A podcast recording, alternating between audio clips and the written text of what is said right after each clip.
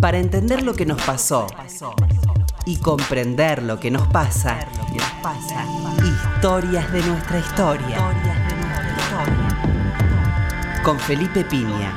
Historias de nuestra historia. Aquí, con Felipe. En la radio de todos.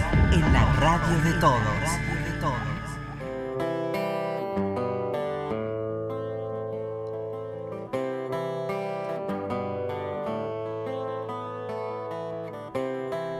Hola, muy buenas noches, ¿cómo le va? Aquí estamos nuevamente en Historia de nuestra historia. ¿Qué tal, Roberto? Hola, Felipe, buenas noches. Como siempre decimos, eh, un momento de calma, empieza el fin de semana, nadie nos apura, nadie nos corre. Todo lo que no hizo hasta ahora a nivel trámite, eso no hiciste, no lo vas a poder hacer. Así que relájate y este, escuchar la radio, que está bueno, esta hora, una hora linda para escuchar. ¿eh? Hoy en este último programa del año, de paso queremos agradecer a toda la gente que nos escucha. Nos decía el otro día el querido Martín Jiménez, director este, artístico de nuestra emisora, que se escucha muchísimo el programa y que se escucha muchísimo por podcast. Mucha gente que baja el programa para escucharlo en el auto, en el celular, etcétera, y tenemos mucha audiencia. Podcast me mandó unas estadísticas realmente sorprendentes de la cantidad de gente que baja el programa y lo escucha cómodamente en su celular, en el auto, en la moto, no sé dónde quiera, en la lancha. Este, así que muchísimas gracias, estamos muy contentos y queremos agradecerle entonces a toda la gente que nos ha apoyado, a todo el equipo, empezando por Martín Mesuti, nuestro genial operador, este, nuestro querido Mariano Faín y su archivo, por supuesto a mi querido compañero Martínez, Roberto Martínez, el doctor Roberto Martínez. Y este, bueno, la radio que confía en nosotros y que este, aquí estamos entonces. Carlos Suboski también. Y a Carlos Suboski, por supuesto, nuestro productor. Eh, desde ya muchísimas gracias y bueno, este es el último programa del año, los mejores deseos para el año que viene, sobre todo que tengamos trabajo, que tengamos paz, tranquilidad este, y disfrutemos la vida. Es el deseo de nuestro programa para todos ustedes. Elegimos un personaje angelical, creo yo, para terminar el año, una persona hermosa realmente como fue don Federico García Lorca, un poeta, un pensador, un hombre solidario, sensible, que padeció mucho este, calumnia durante su tiempo, mucha persecución, y que termina siendo fusilado tremendamente a pocos días de producido el alzamiento franquista ya por 1936. Un hombre que fue feliz en la Argentina, como dice su biógrafo Jan Gibson. Así que bueno, vamos a hablar de Federico, el enorme Federico, a lo largo de esta hora aquí en Historia de nuestra historia.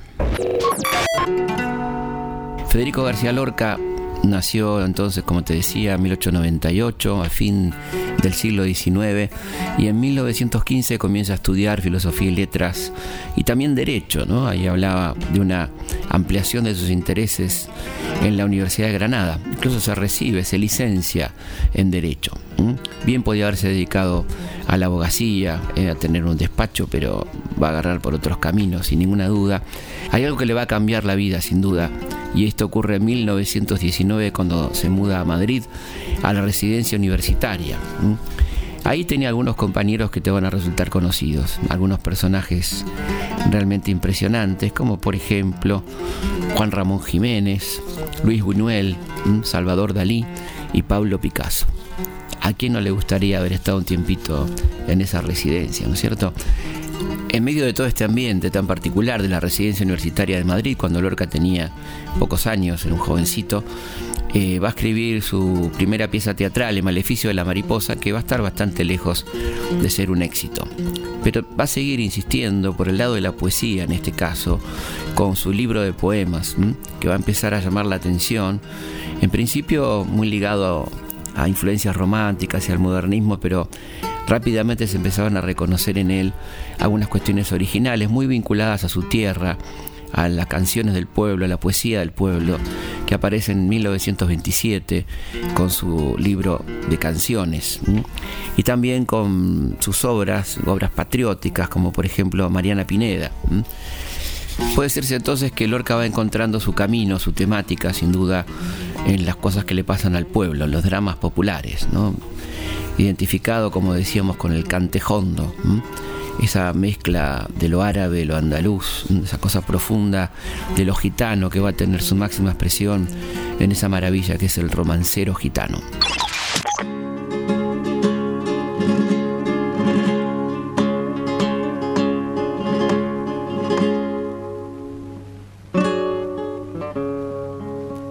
Verde que te quiero verde, verde viento verdes ramas, el barco sobre la mar y el caballo en la montaña.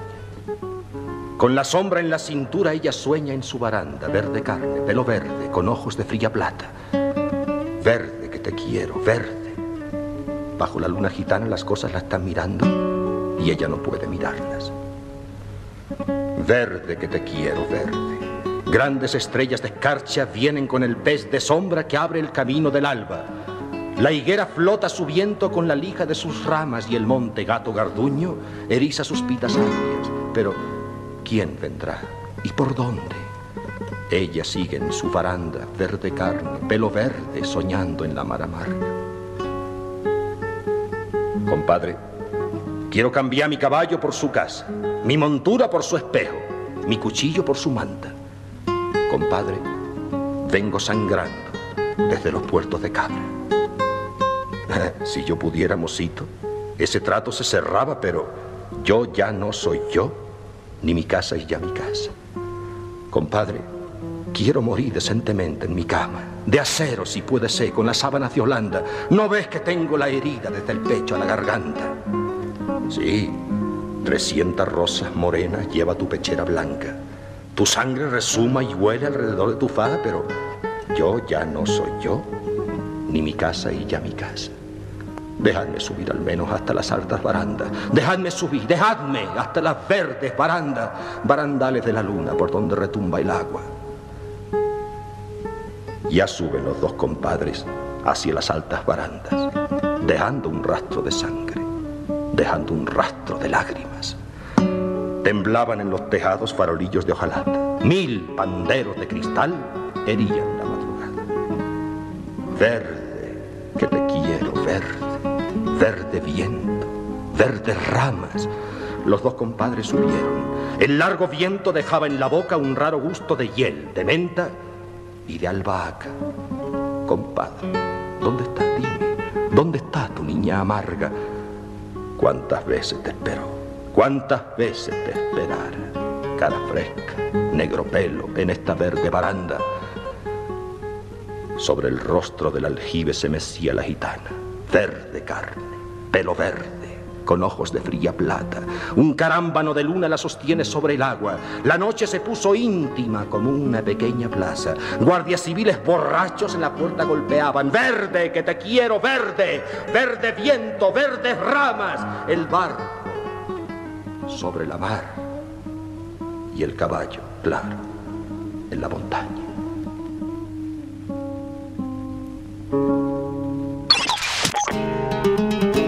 Paralelamente funda el grupo teatral La Barraca, con la que recorre todas las plazas de España para que el pueblo conozca los clásicos del siglo de oro español. Una experiencia maravillosa de teatro popular y hay algunos documentales, algunas filmaciones donde se lo ve a Federico con un mameluco presentando estas obras, explicándolo en las plazas de los pueblos de España. Poco después se sintió atraído por ese movimiento cultural tan interesante e intenso que se vivía en la ciudad de Nueva York y va a llegar en un momento clave de la historia de los Estados Unidos que es octubre, fines de 1929, comienzos de 1930, es decir, en plena crisis. Federico puede ver la crisis, le duele en el alma y escribe uno de sus mejores libros, realmente impresionante, que es Poeta en Nueva York. Ahí decía, por ejemplo, el mascarón, mirad el mascarón, cómo viene del África a Nueva York. El mascarón bailará entre columnas de sangre y números, entre huracanes de oro y gemidos de obreros, parados, desocupados, que aullarán noche oscura por tu tiempo sin luces. Oh salvaje Norteamérica, oh impúdica, que ya las cobras silbarán por los últimos pisos, que ya las ortigas estremecerán patios y terrazas, que ya la bolsa será una pirámide de musgo, que ya vendrán lianas después de los fusiles y muy pronto, muy pronto, hay Wall Street. Ahí estaba hablando de la mítica calle de la pared y de esa situación tremenda de la miseria. Habla de la situación de los niños que ve desprotegidos en las calles, bueno, con su enorme sensibilidad. Y también desde allí, desde Nueva York, va a lanzar su grito a Roma, dirigido al Papa, donde dice, porque ya no hay quien reparta el pan ni el vino, ni quien cultive hierbas en la boca del muerto, ni quien abra los linos del reposo, ni quien llore por las heridas de los elefantes. No hay más que un millón de herreros forjando cadenas para los niños que han de venir. No hay más que un millón de carpinteros que hacen ataúdes sin cruz. No hay más que un gentío de lamentos que se abren las ropas en espera de la bala. El hombre que desprecia a la paloma debía hablar, debía gritar, desnudo entre las columnas, y ponerse en eyección para adquirir la lepra y llorar un llanto tan terrible que disolviera sus anillos y sus teléfonos de diamante. Pero el hombre vestido de blanco ignora el misterio de la espiga, ignora el gemido de la parturienta, ignora que Cristo puede dar agua todavía, ignora que la moneda quema el beso del prodigio y da la sangre del cordero al pico idiota del faisán. Esto eran palabras impresionantes de Federico García Lorca dirigido al Papa en momentos de una tremenda crisis mundial. Grito a Roma. Escucha esta historia con Felipe Piña. A Federico le costaba ser feliz eh, por los dolores del mundo, porque estaba muy atento a lo que pasaba a los demás, porque era enormemente empático y también, sin duda, por su condición de homosexual. No había quien no faltaba quien lo llamara Federico García Loca.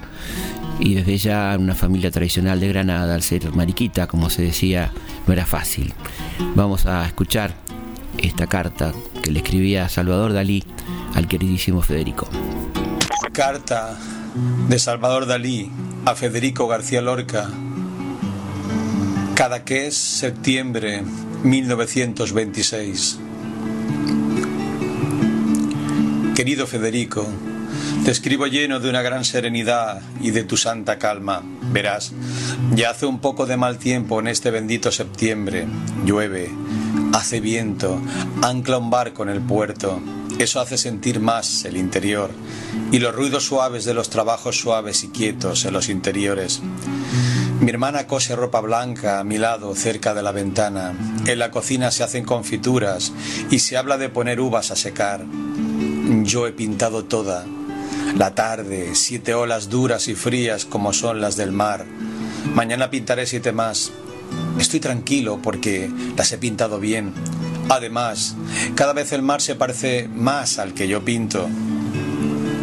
Resulta también que San Sebastián es el patrón de Cadaqués. ¿Te acuerdas de la ermita de San Sebastián en la montaña de Penny? Pues bien, hay una historia me ha contado la Lidia, una historia de San Sebastián, que prueba lo atado que está a la columna y la seguridad del intacto de su espalda. ¿No, no habías pensado en lo sin herir del culo de San Sebastián?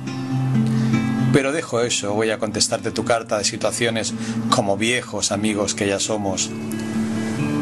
Tú no harás oposiciones a nada. Convence a tu padre de que te deje vivir tranquilamente sin esas preocupaciones de aseguramientos del porvenir, trabajo, esfuerzo personal y demás cosas. Publica tus libros. Eso te pueda dar fama, América, etc. Con un nombre real y no legendario como ahora, todo Dios te estrenará en lo que hagas, etc. Yo señor irme a Bruselas para copiar a los holandeses en el museo mi padre está contento del proyecto. Venir a Granada. No te quiero engañar, no puedo. Por Navidad pienso hacer mi exposición en Barcelona, que será algo gordo. Hijo, tengo que trabajar esos meses como ahora, todo el santo día sin pensar en nada más. Tú no puedes darte cuenta de cómo me he entregado mis cuadros, con qué cariño pinto mis ventanas abiertas al mar, con rocas, mis cestas de pan, mis niñas cosiendo mis peces, mis mis cielos como esculturas. Adiós.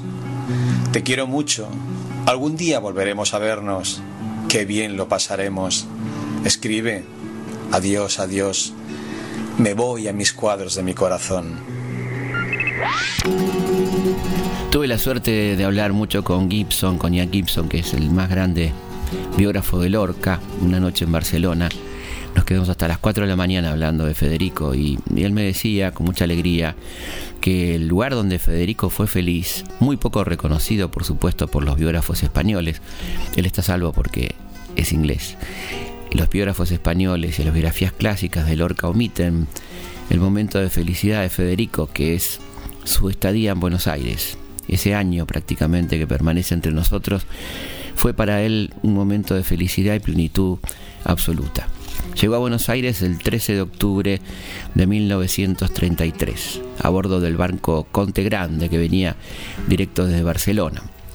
Increíblemente, después de algunos fracasos en, España, aquí le fue extraordinariamente bien en el Teatro Avenida, donde pudo estrenar La Zapatera Prodigiosa, una obra que ya había puesto en Madrid en 1930 con la compañía de Margarita Xirgu en el Teatro Español de Madrid.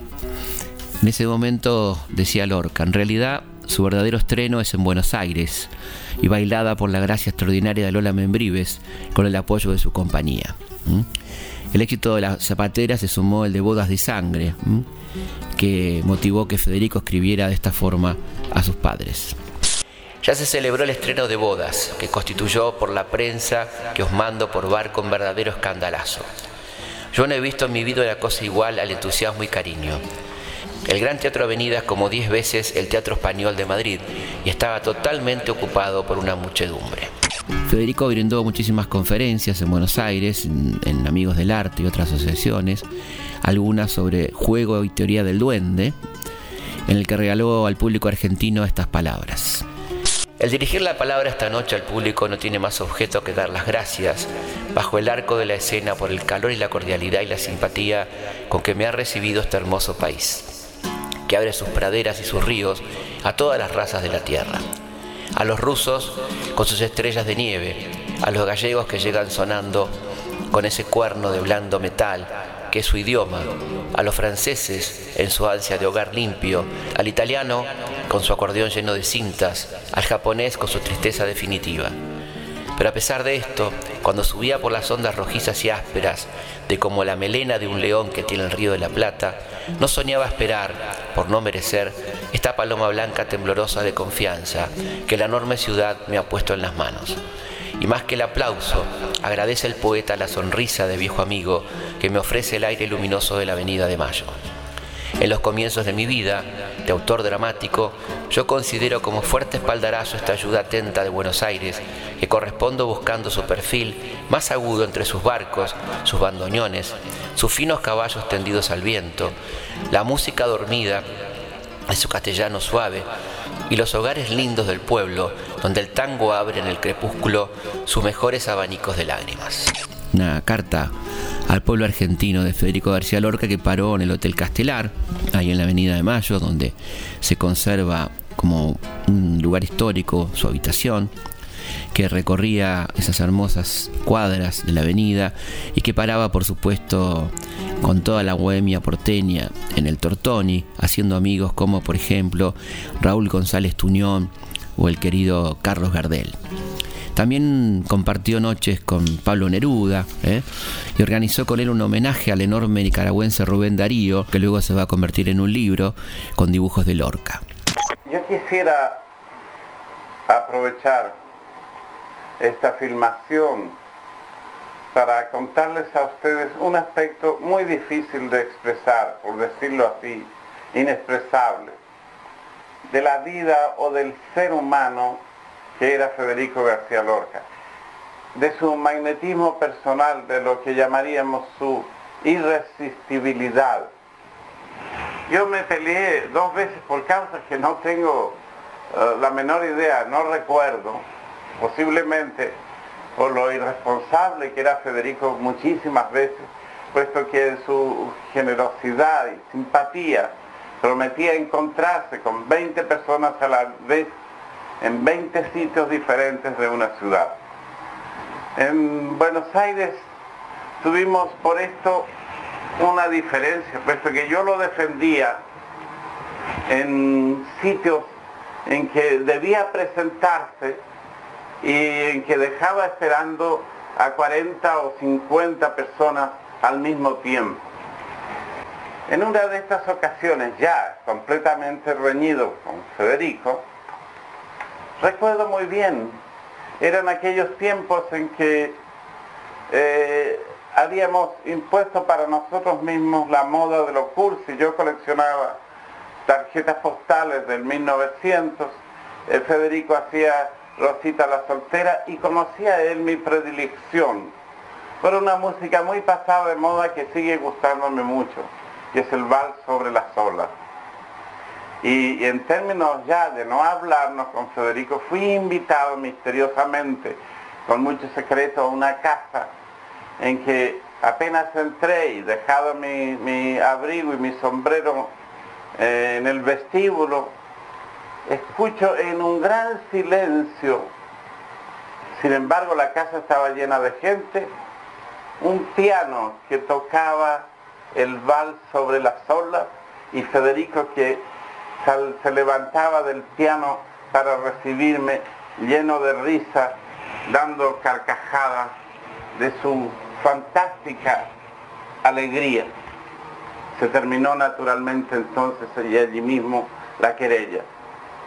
Pero pasaron los años, no era ya en Buenos Aires, estábamos más o menos próximos a la desgarradora guerra en la que perdimos, entre otras cosas, la vida de Federico. Estaba preparando un ensayo, yo no me acuerdo, me parece que era Yerma.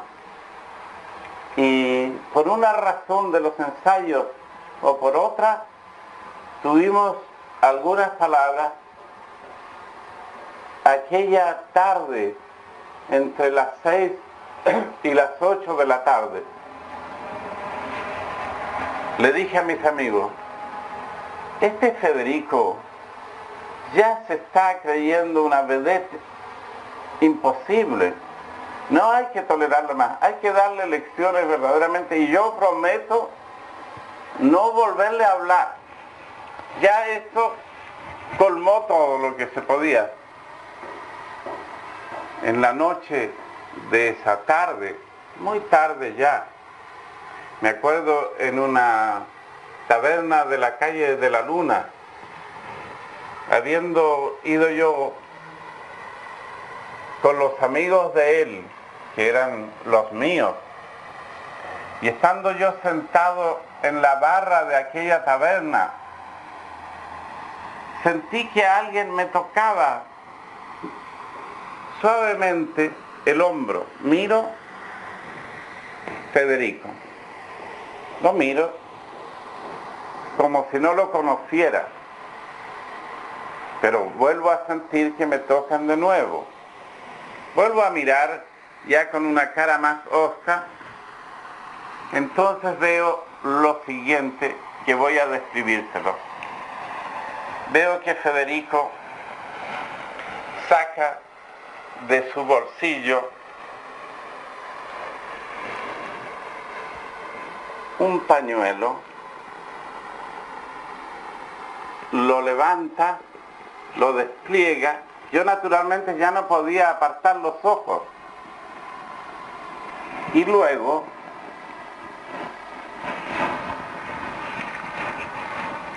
atrayendo todo el tiempo mi mirada, se puede poner hacia abajo, lo pone en el suelo y se arrodilla en Él, mirándome para que lo perdone. Ustedes comprenderán que a tal hombre, a tal persona, teníamos que empezar por perdonárselo todo. Y solamente gente sin dignidad ni conciencia y también sin humanidad pudieron no perdonarle la vida. Será justamente en la habitación 704 del Hotel Castelar, en la Avenida de Mayo, donde siguió escribiendo Yerma, uno de los dramas más conocidos de Federico García Lorca, obra que le tenía prometida a su amiga Lola Membríez. Lamentablemente no tenemos el audio original, pero tenemos el texto de una hermosa comunicación que se produce por teléfono desde los estudios de Radio Splendid, una de las radios más escuchadas en aquel momento, a España, dirigido a España, donde dice, Nadie sabe ni se imagina la emoción simple y profunda que rodea mi corazón como una corona de flores invisibles al saber que en estos instantes mi voz está oyendo en América y que sobre todo está vibrando en Buenos Aires, enredada en el gran altavoz del bar o disminuida en la pequeña radio que tienen en su cuarto el estudiante o la muchachita que hace escalas en su piano. Salud amigos.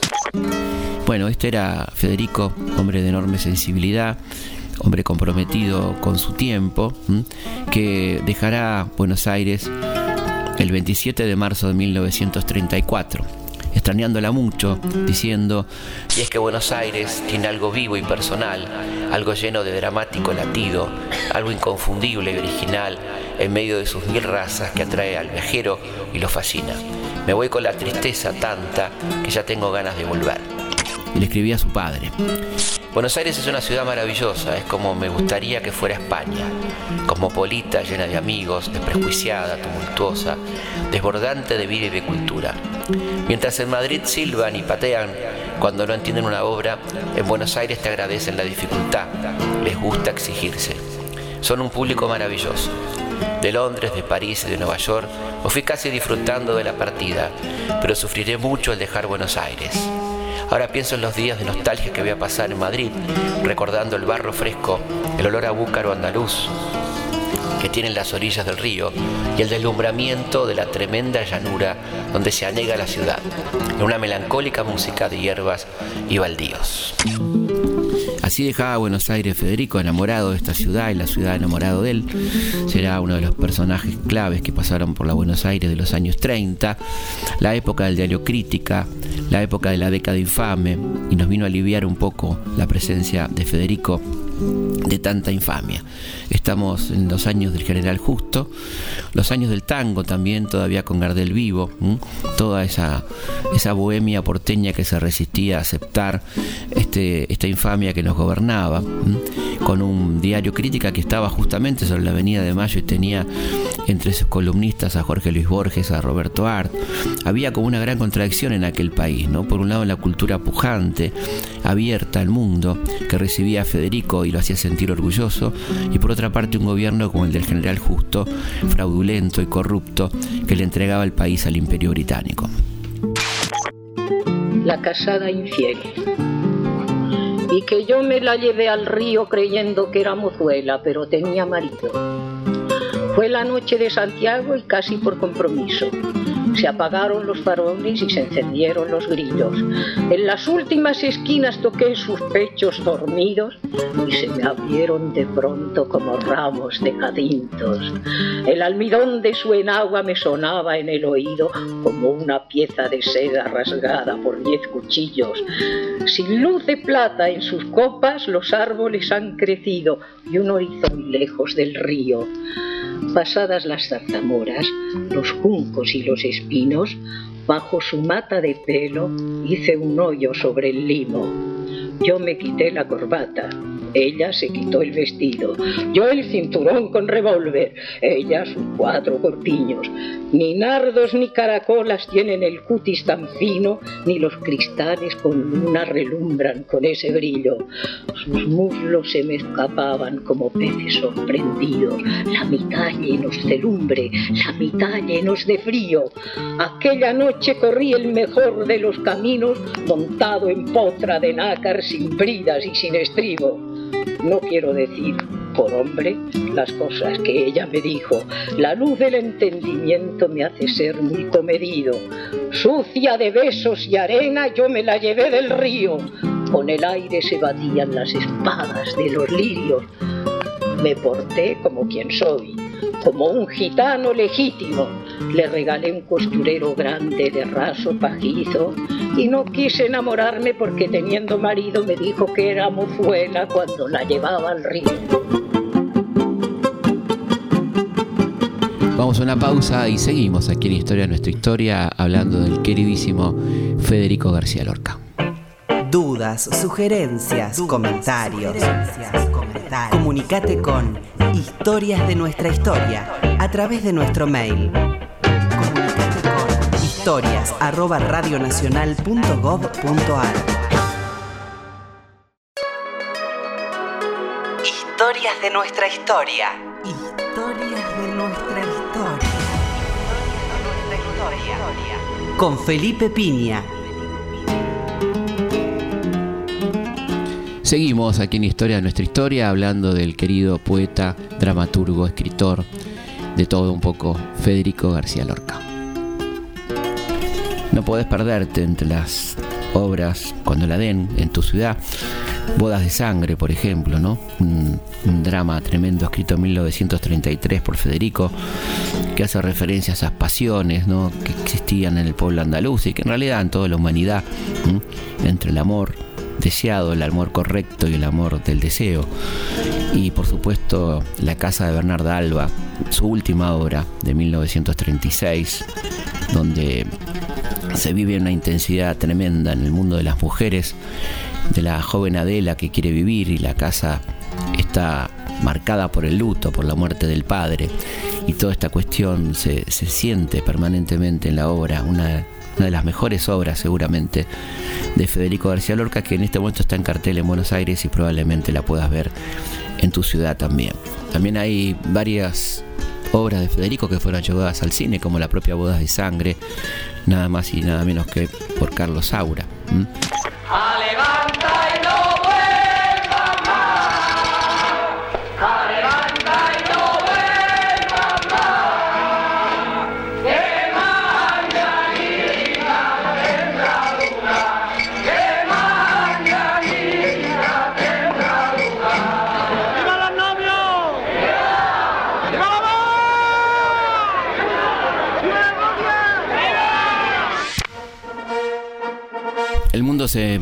Ponía complicado allá por 1933 cuando un ex cabo tomaba el poder en Alemania, empezaba a plantear una nueva forma de ver el mundo.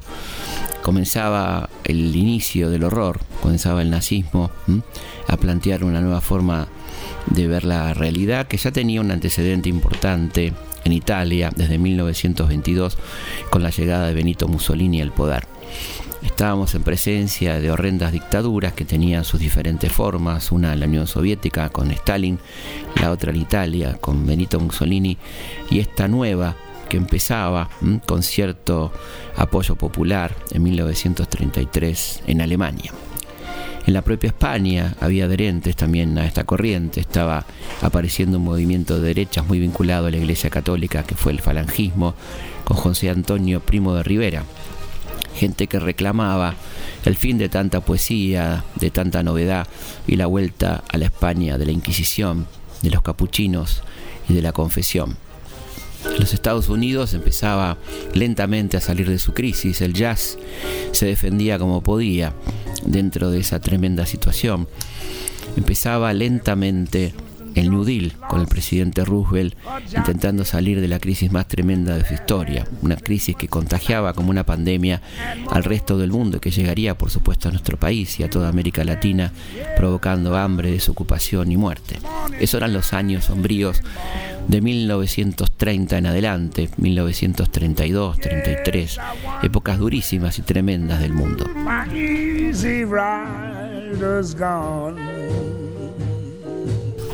Vamos a escuchar una de las canciones más conocidas de Federico García Lorca, Anda Jaleo, nada más y nada menos que por la Argentinita. Este tema se hizo muy popular durante la Guerra Civil cuando se le cambiaba la letra, se iban cambiando y modificando el contenido original, poemático de Lorca, y se hacía referencia al frente, a lo que estaba pasando, a Franco, a todas estas cuestiones, con este rítmico sonido de esta canción de Federico García Lorca.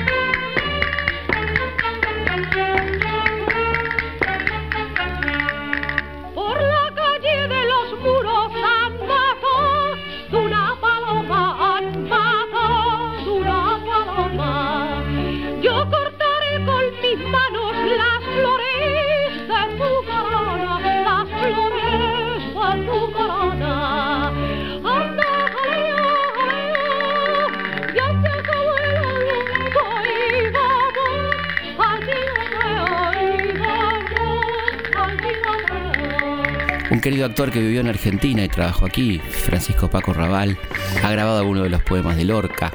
Vamos a escuchar en la voz de Paco Raval entonces La sangre derramada.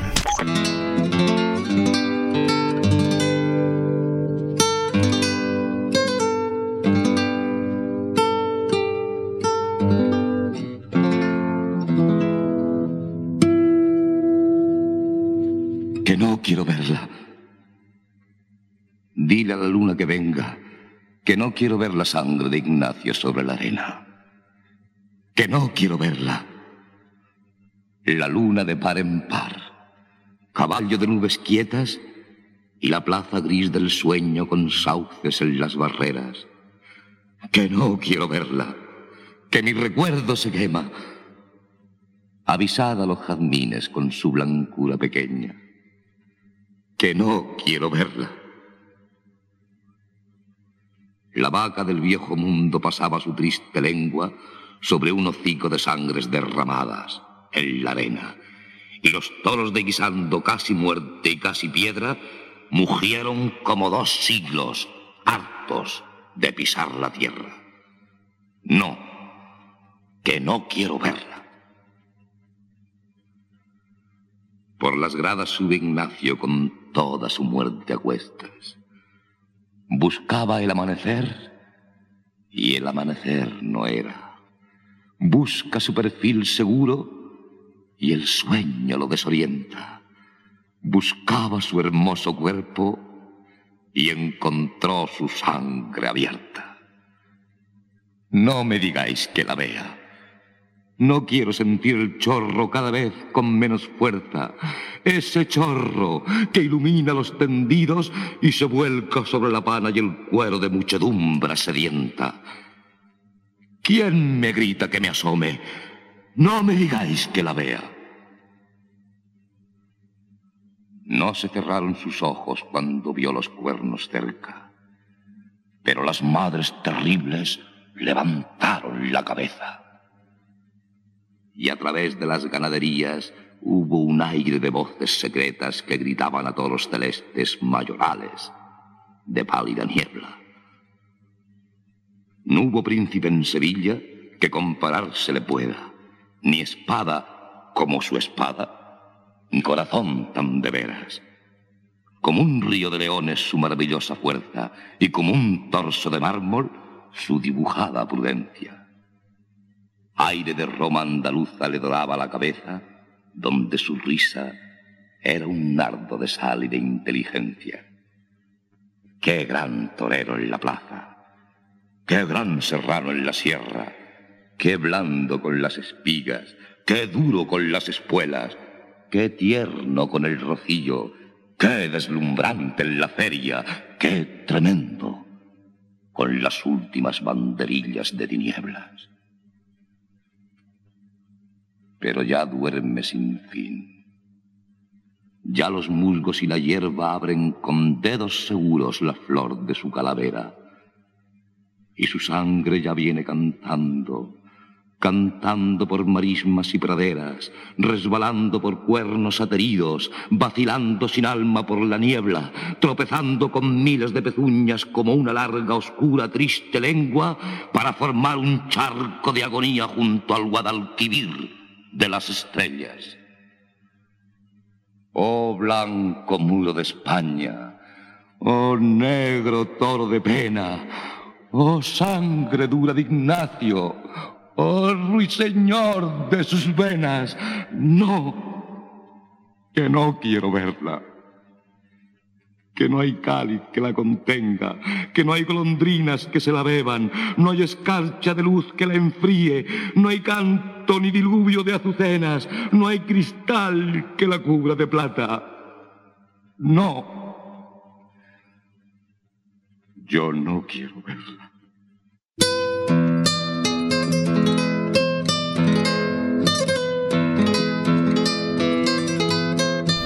El 24 de junio de 1935 partía de este mundo Carlos Gardel, querido amigo de Federico García Lorca, en un accidente, como todos sabemos, de aviación, con unas situaciones confusas que no terminamos de esclarecer nunca cómo fue aquello, pero que conmocionó a todo el mundo, evidentemente, la muerte de este gran artífice del tango en el mejor momento de su vida. Vamos a escuchar por Carlos Gardel, Chorra.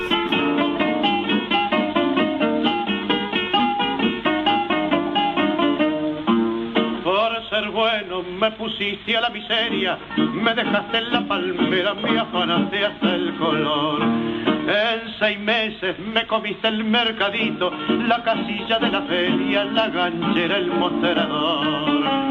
Chorra, me robaste hasta el amor. Ahora tanto me asusta una mina que si en la calle me afila me pongo al lado del botón. Lo que más bronca me da es haber sido tan fiel. Si un mes me desayuno con lo que he sabido ayer, no es a mí que me cachaban tu rebusque de mujer. Hoy me entero que tu mamá, noble viuda de un guerrero, es la chorra de más fama que pisó la 33. Y he sabido que el guerrero que murió lleno de honor, ni murió ni fue guerrero, como me grupiste vos. Está en cana prontuariado como agente la camorra, profesor de cachiporra, malandrín y estafador. Entre todos me pelaron con la acero, tu silueta fue el anzuelo donde yo me fui a ensartar. Se tragaron por la viuda y el guerrero, lo que me costó diez años de paciencia y de jugar. Chorro, vos tu vieja y tu papá, guarda, cuídense porque anda suelta, si los cachan los da vuelta, él no le da tiempo a rajar. Lo que más bronca me da es haber sido tan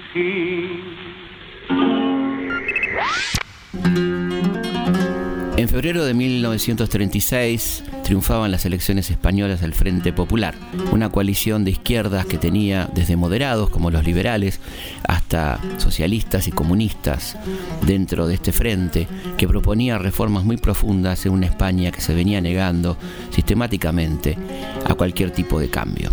Planteaba la reforma agraria, quitarle poder a la iglesia, avanzar sobre la salud, la educación pública, terminar con esas discriminaciones tajantes, mejorar la calidad de vida de la gente, hacer de alguna manera la revolución en paz, cosa que iba a ser muy difícil de aceptar por sectores tan poderosos llamados los grandes de España, los sectores más reaccionarios del ejército, la Iglesia Católica, todo ese poder que venía de la época de los reyes católicos y que había ido creciendo en poder en España. Una España que parecía atrasada comparada con el resto del mundo, que algunos querían aparte y que la sentían desviarse de ese movimiento que había comenzado con fuerza en Italia y seguía en Alemania y que soñaban muchos ver desparramarse por la querida península ibérica. Es así como un 18 de julio de 1936, un oscuro general de provincias que estaba a cargo de guarniciones del norte de África lanza el verdadero lanza un verdadero intento de golpe de Estado y lamentablemente encuentra respuesta en diferentes guarniciones. Así comienza lo que se conocerá como el alzamiento que provocará una de las guerras civiles más sangrientas de la historia del siglo XX. La guerra va a adquirir diferentes formas y al Frente Popular, integrado básicamente por partidos políticos que se presentaban en elecciones, se sumarán los anarquistas que le darán un impulso muy fuerte a la guerra, particularmente en zonas como Aragón, la propia Madrid y Barcelona. Así nacerá el ejército popular que se va a enfrentar en las calles y en toda España con los alzados, con los fascistas, como se decía, que contarán con la inestimable colaboración de Alemania e Italia. Las dos potencias fascistas, entonces, el Estado italiano y el Estado alemán apoyarán económicamente y militarmente a los alzados, mientras que el mundo occidental, supuestamente defensor de la democracia, retasea por todos los medios la colaboración con la República, que llegará en cuentagotas, fundamentalmente por el lado de México y luego, mucho más tarde, por el lado de Rusia, con muchas condiciones para que esta ayuda finalmente se concrete. Llegarán también los escuadrones internacionales como la Brigada Lincoln, gente que venía de los Estados Unidos, a luchar por la democracia y por la república en aquella querida España que comenzaba a desangrarse. Entre los nuestros, allí estará Raúl González Tuñón, peleando del bando republicano, por supuesto, y escribirá aquellos hermosos poemas y aquellos hermosos textos de Madrid. Las aguafuertes madrileñas, una especie de reflejo de las aguafuertes porteñas, contándonos cómo era aquella guerra civil española. Vamos a escuchar ahora al hermano de Federico García Lorca hablando de cómo era este extraordinario poeta como persona. La inspiración y la vocación por la música estaba muy mezclada con la, con la afición por la literatura. Lo que ocurre es que su primera, diríamos, proyección pública entre los amigos, sociedades de arte de Granada, fue la música. Él tocaba, tocaba el piano bien, no llegó a ser nunca un gran ejecutante, pero tocaba con mucha gracia y tenía una técnica muy bastante, bastante buena. Y esta fue un poco más su personalidad hacia el exterior, la de la música. Pero al mismo tiempo, él, de una manera yo diría más o menos secreta, porque era muy poco conocido, lo que hacía, escribía poemas y escribía prosas, muchas prosas. De modo que Federico tuvo desde una edad bastante temprana un gran aprendizaje de, escribir, porque escribió mucho. Escribió mucho en esta época primigenia, cosas que podrán tener o no interés literario, es decir, tienen más bien un interés histórico las que nos quedan, para ver con la formación de un poeta, de un escritor, más que gran interés en, sí mismo. Y también quizá habría que puntualizar que también escribía, empezó a escribir teatro muy pronto. Es decir, que la prosa, el verso, el teatro iban de par desde una época muy remota desde una época muy juvenil. Iban las tres cosas juntas. Claro, lo que no había aparecido entonces todavía, porque eso es una aparición mucho más tardía, fue su afición a la, a la pintura, a ejercitarse en el dibujo y tal, del cual ha dejado, ha dejado muchos.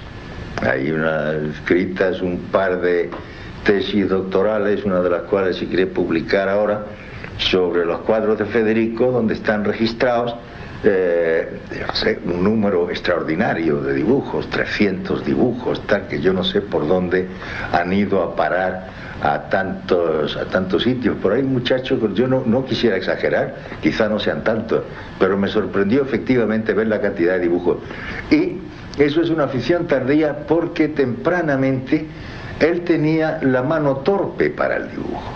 Así como tenía una mano muy hábil para la música, para el piano, para el dibujo y para la escritura, tenía dificultad hasta tal punto que cuando estudiábamos en el instituto, hacíamos el bachillerato, había una, asignatura que se llamaba caligrafía. Y había que hacer allí la caligrafía y hacer los gruesos, los perfiles. Yo era muy hábil, yo eso lo pasé, parecía muy hábil, sin ningún problema. Pero Federico empezó a tener problemas graves, echaba borrones, no le salía un trazo derecho y se decía entonces, y yo no sé con qué fundamento, que cuando a un individuo, a un estudiante, lo habían rechazado, lo habían suspendido seis veces en una asignatura, ya no podía seguir estudiando el bachillerato. Y entonces estábamos asustados de que a Federico le habían suspendido ya cinco veces en caligrafía y se le daban un suspenso más, se no podía estudiar. Un gran cantante español le ha puesto música a casi todos los poetas de esa hermosa cultura y se llama Paco Ibáñez. En este caso vamos a escuchar Canción del Jinete de Federico García Lorca en la voz de Paco Ibáñez. En la luna negra de los bandoleros cantan las espuelas. En la luna negra de los bandoleros cantan las espuelas. Ay, caballito negro, donde llevas tu jinete muerto? donde llevas tu jinete muerto. Bueno, Roberto, si querés mandar un saludo a nuestra gente, ya nos estamos yendo, se acaba el año, comienza uno nuevo. feliz, ¿eh? feliz año para todos, que tengamos un gran 2018. Bueno, lo mismo digo yo para todos ustedes, nuestros queridos oyentes, un muy buen año 2018, que tengamos trabajo, que tengamos tranquilidad y que estemos bien, ¿eh? eso es lo principal. Eh, disfrutando la familia, los afectos, que en definitiva es lo más importante, sin ninguna duda, ¿no? En definitiva quiere decir definitivamente, ¿eh? no quiere decir como última razón, sino como primera razón. Así que nos volvemos a encontrar el año que viene. Muchísimas gracias, hasta la próxima, que será el próximo viernes a la noche, madrugada del sábado, un programa grabado, pero ustedes hagan de cuenta que estamos ahí con ustedes acompañándolos como siempre. Muy feliz año nuevo para todos. El costado de Sierra Morena, ay, caballito negro, donde llevas tu jinete muerto, donde llevas tu jinete muerto. Historias de nuestra historia. Conducción Felipe Piña. Coconducción Roberto Martínez. Archivo Mariano Faín. Edición Martín Mesuti. En la luna negra un grito y el cuerno largo de la hoguera. En la luna negra un grito y el cuerno largo de la hoguera. Ay, caballito frío, qué perfume de flor de cuchillo, qué perfume de flor de cuchillo. Despedida. Si muero, Dejad el balcón abierto. El niño come naranjas. Desde mi balcón lo veo. El segador ciega el trigo. Desde mi balcón lo siento. Y muero. Dejad el balcón abierto.